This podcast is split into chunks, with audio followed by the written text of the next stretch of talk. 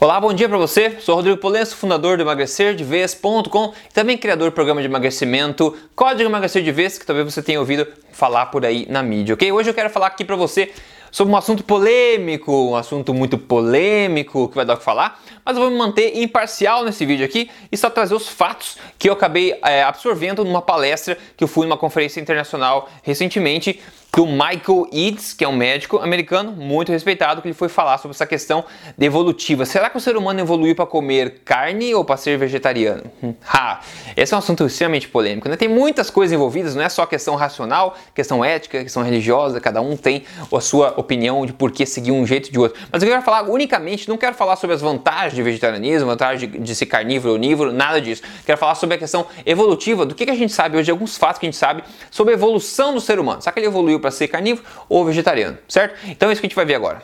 Umas coisas interessantes que o Michael Eads compartilhou lá é que nós hoje, nós ser humano, ser humanos, temos é, um cérebro maior e um intestino menor do que antigamente. Bom, falando sobre os babuínos, né, os macacos, gorilas, enfim, essa espécie de animais, eles têm um intestino muito maior, né? Pode ver que o macaco, por exemplo, aquele barrigão enorme, longo, né? Um intestino muito longo e o cérebro menor, cérebro pequeno, que é o contrário da gente. Então, se a gente acredita na questão evolutiva, e tem fatos para mostrar que é uma, uma coisa interessante de pensar, né?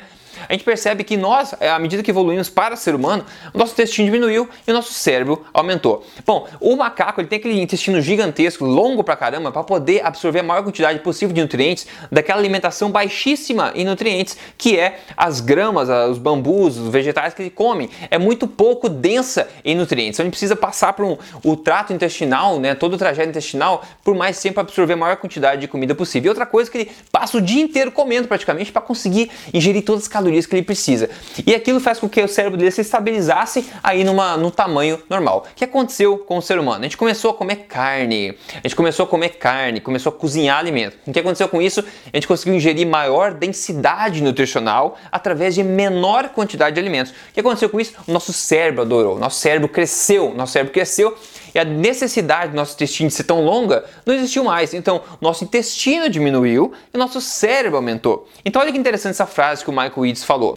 Ele disse que nós não evoluímos para comer carne, nós evoluímos porque começamos a comer carne. Olha que interessante. Então, o ser humano é o que é hoje, segundo a ciência, porque ele começou a comer carne, começou a se nutrir melhor com menor quantidade de comida. Então, a, digamos, a carne é, de todos os tipos, um alimento extremamente nutritivo, como a gente sabe, isso é fato, extremamente nutritivo, né? Acabou é, é, embasando toda a evolução do ser humano. Inclusive, estudos antigos mostram que os Neanderthals, na época, os Neanderthals lá na, antiga, na antiguidade, eles eram carnívoros, basicamente muito similares com, com o lobo e a, também a, como é que fala? A raposa. O raposa e o, lobo são, e o lobo que são animais carnívoros. Os neandertais também eram semelhantes a esses dois animais. Olha só, eram bem carnívoros. E outra coisa que a gente sabe também, antropologia, pessoal que estuda, há 12 mil anos atrás, ou seja, antes da agricultura, antes do advento da agricultura, certo?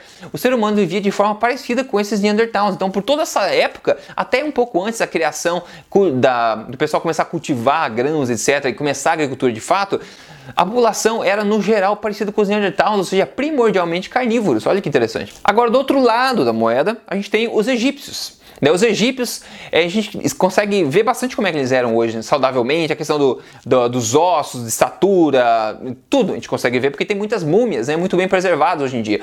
E os egípcios eram ávidos é, comedores de grãos, farináceos, é, cereais, né? Então eram ávidos é, uso, usufruíam muito da agricultura, né? do, advento da agricultura, enfim. Então a maior quantidade das calorias do, da dieta dos egípcios era provinha de pães, cereais, enfim, grãos, farinhas, esse tipo assim, em, em comparação a essas outras populações que viviam aí, como falei, parecido com os Neandertais, Neandertals antigamente, que, é, é, que era basicamente comido, comendo carne, certo? Como principal fonte de energia, carne e gordura. Então o que a gente sabe sobre os egípcios é o seguinte, eles eram gordos, isso que a gente sabe, eles eram gordos, tá? Eles tinham péssimos dentes, tá? Péssima arcada dentária, eles tinham doenças cardíacas e tinham todos os tipos de problema que você pode imaginar.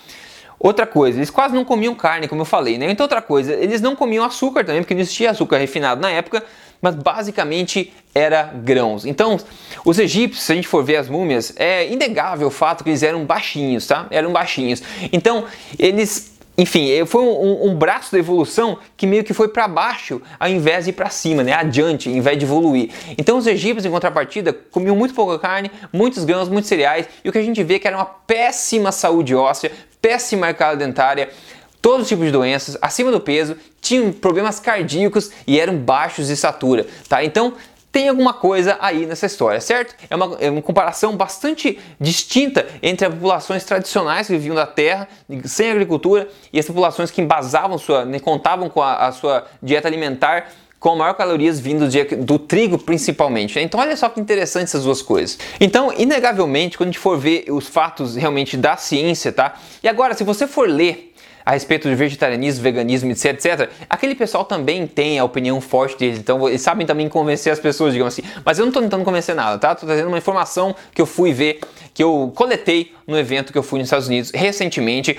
que é um fato científico que eu acho bastante, faz bastante sentido, né? Então, é basicamente, o que a gente sabe hoje é que nós seres humanos evoluímos sim para comer carne, evoluímos comendo carne, evoluímos porque comemos carne, porque começamos a comer carne. Então, é uma coisa de se pensar, independente das filosofias, você fazendo o que você está fazendo, não importa. Estou trazendo só informação imparcial para você avaliar, para você como conhecimento geral, digamos assim, certo? E também essa questão dos egípcios, que é interessante se pensar também, por que será que eles eram tão ruins assim de saúde comparado às outras populações tradicionais, né? São coisas de se pensar também. Enfim, é um assunto que dá muito pano para manga, eu vou parar por aqui. Espero que esse assunto tenha sido útil para você e bastante polêmico, como eu falei, mas eu tento trazer sempre a informação melhor que eu posso, a informação mais séria e imparcial que eu posso, ok? Então, um grande abraço para você, a gente se fala no próximo vídeo. Até lá.